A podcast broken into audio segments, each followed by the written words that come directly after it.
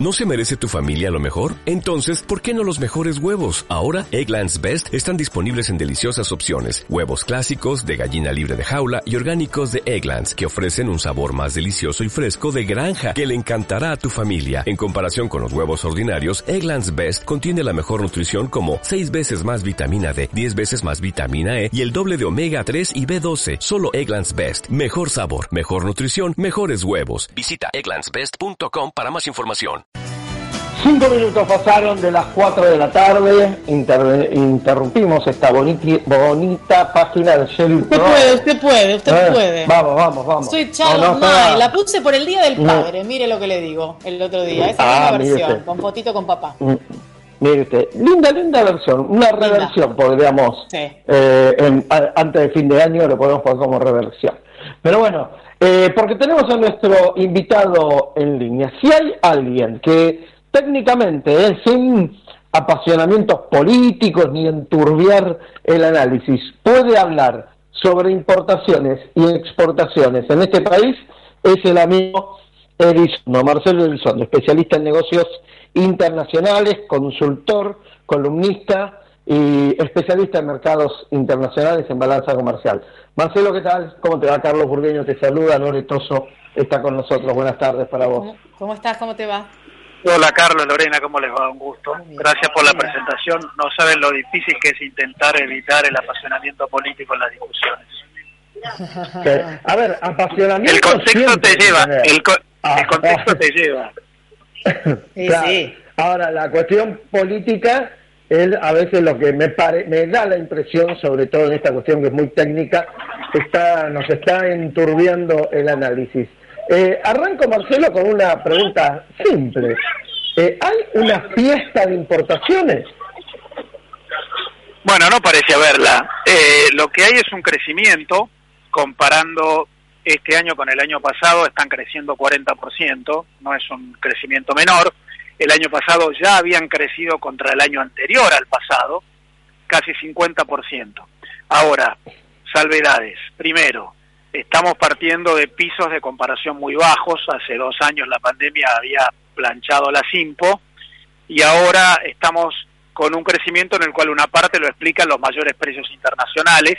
Por lo tanto, ese crecimiento existe, pero hay algunas observaciones que hacer para calificarlo.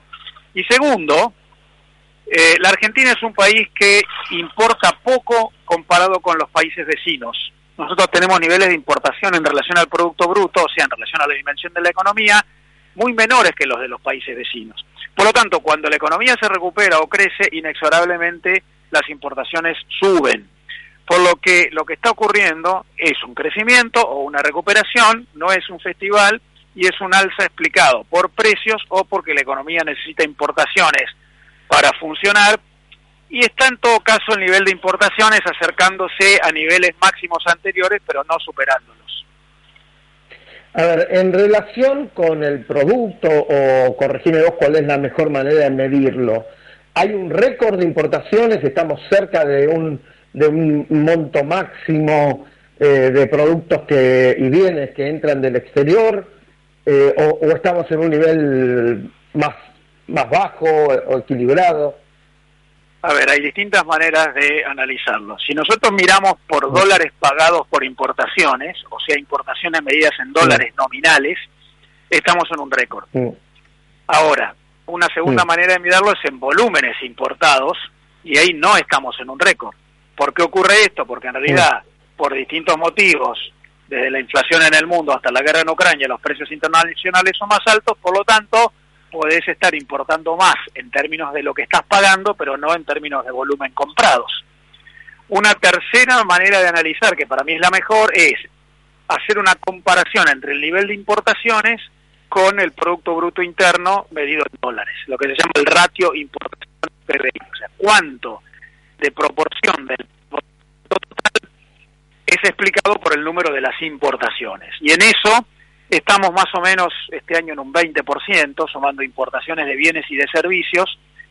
Es un número que todavía no es tan alto como tuvimos en años de altísimas importaciones. Por ejemplo, hace 20 años. Aquellos años de crecimiento a tasas chinas, las importaciones estaban por encima del 21% del Producto Bruto, hoy estamos más o menos en un 20%, pero además si nos comparamos con la región, salvo Brasil, todos los países de la región sudamericana tienen un ratio de importaciones más alto.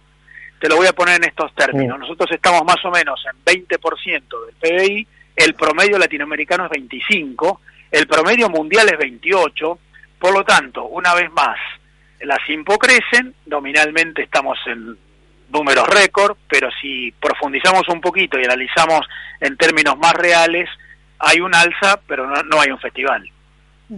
Em, yo me voy a meter con, con, algo que dijiste que te apasiona, que es la política, finalmente, porque me pregunto si, si sirve de algo que un personaje tan central en la política argentina como la vicepresidenta se despache con una larguísima explicación que por supuesto es muy técnica y que probablemente la mayor parte de las personas que estaban barra estábamos viendo no entendiéramos o no supiéramos si la mitad de lo que estaba diciendo era así o no lo era, no teníamos manera de chequearlo en lo inmediato.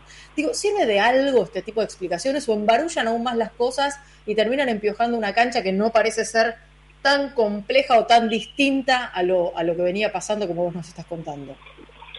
Sí, las discusiones se dan profesionalmente, con cifras y con un análisis lo más técnico posible, sea la posición que uno tenga, de un lado o del otro, siempre sirve. El problema es cuando eh, las discusiones terminan confundiendo más. Y una vez más, la verdad es que lo que hay que decir es que la Argentina es un país que debería importar todavía más que lo que importa. Si nosotros quisiéramos equilibrar los niveles de Latinoamérica, todavía tendríamos que tener un crecimiento de 5 puntos porcentuales de importaciones en relación al PBI. Eh, por lo tanto, me parece que lo mejor es comparar con los vecinos, ver lo que pasa en el mundo y no caer en slogans. La verdad es que en el mundo el comercio internacional es muy dinámico, no hay sistema productivo en ningún país del planeta que no dependa de importaciones y para producir, crecer y evolucionar económicamente hay que comprar cosas desde el exterior, máquinas, aparatos, tecnología, insumos, energía, por lo que no se puede evolucionar, el PBI no puede crecer, la economía no puede avanzar si no hay importaciones. Eh, en el panorama argentino, en el panorama local de estos tiempos, ¿no? Y cuando vemos los números, y hay un festival de importaciones, a mí lo primero que se me ocurre pensar es es lo que estamos pagando por la energía. Siguiendo los datos del Banco Central, hoy 160 millones de dólares más o menos hubo que pagar. Em, ¿Se tiene en cuenta este dato cuando la vicepresidenta habla de festival de importaciones? Sí, claramente. dentro de las importaciones, lo que más crece comparándolo con el año pasado es la energía.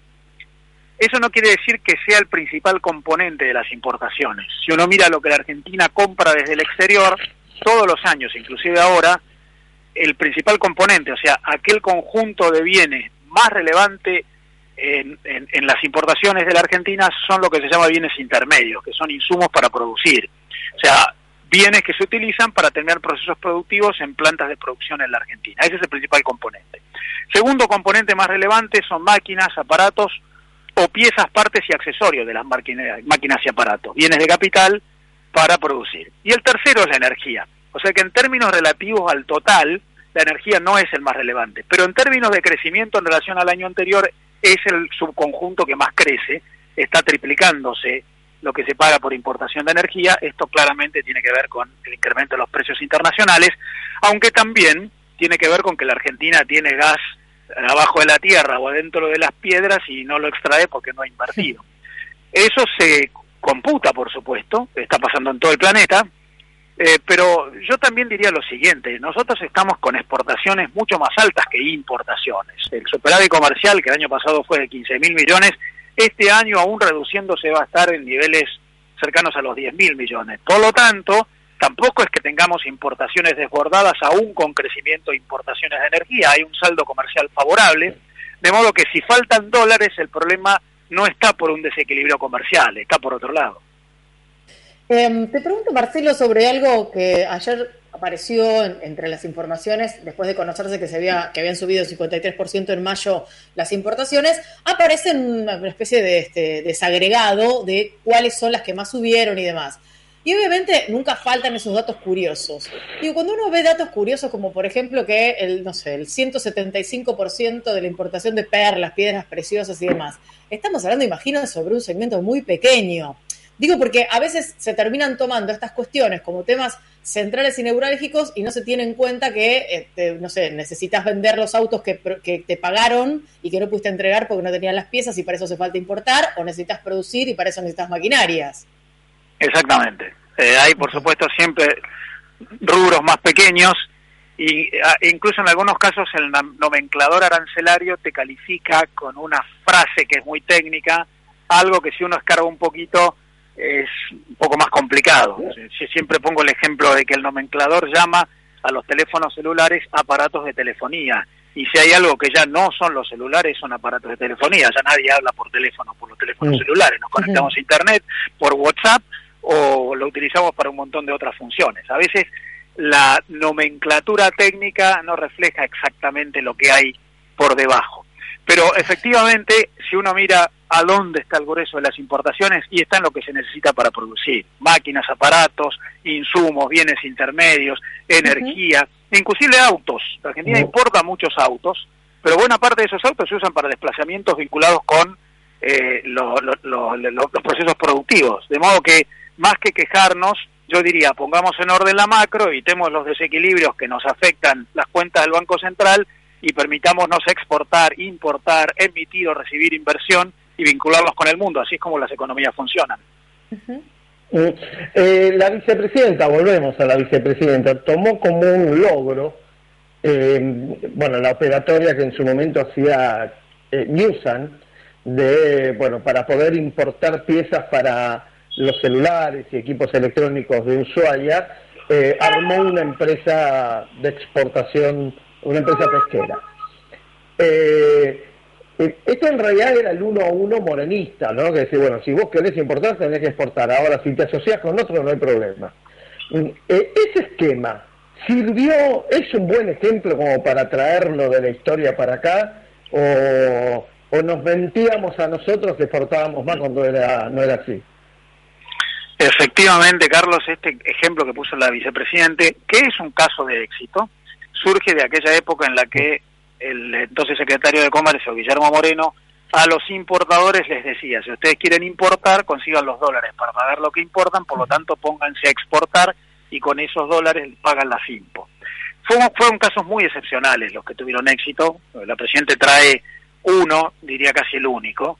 La mayoría enorme de las empresas que se pusieron a hacer eso fracasaron, porque el experto en tecnología no sabe exportar carne o el experto en, autos no sabe exportar pescado o el experto en electrónico no sabe exportar vinos.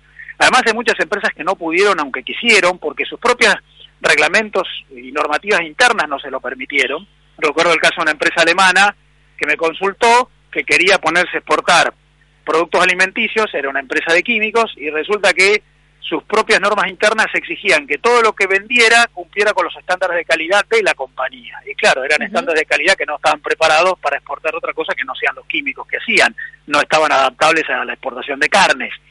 Algunos tuvieron problemas con el objeto de la sociedad en sus estatutos fundacionales. La verdad es que no funcionó. En el mundo existen los intermediarios, existen los que arbitran.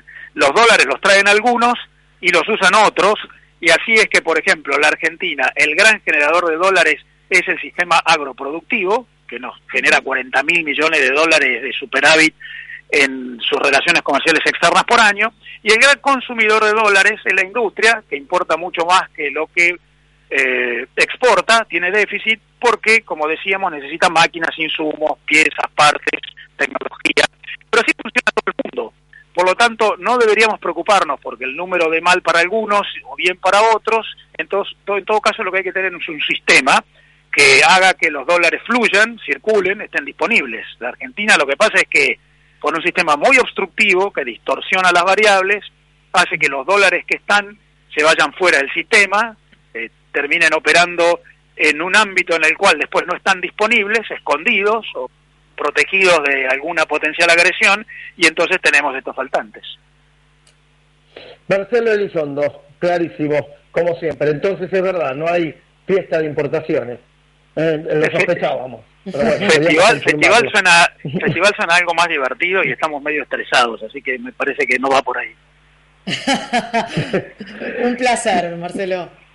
Un gusto, gracias por el llamado. Adiós. Un abrazo, abrazo, abrazo enorme. Bueno, Marcelo Elizondo pasó por desde otro lado eh, y pensaba mientras lo escuchaba, ¿no? que al final decía, bueno, trabajemos eh, en las variables macroeconómicas, seamos un país serio. ¿Cuánto tiempo se pierde en, analizar cosas que ya tienen que estar en el archivo, en la memoria, eh, para juntarnos un fin de semana? Y si te acordás cuando Moreno te obligaba a, exportar por un dólar para importar un dólar. Eh, te obligaba a exportar Fito Páez para importar Coldplay. Claro, algo así, algo así. Eh, no, pero era, era así, me acuerdo. Tal cual. A, Daniel Greenback se lo dijo en su momento, ¿te acordás?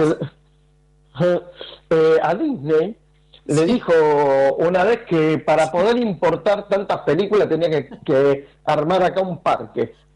y superhéroes nacionales, Carlito, lo contás en tu libro. Los superhéroes, los superhéroes nacionales. Pero bueno, menos mal que esa que esa historia ya quedó en, la, en el pasado y nadie más la va a traer al análisis contemporáneo. Ya volvemos.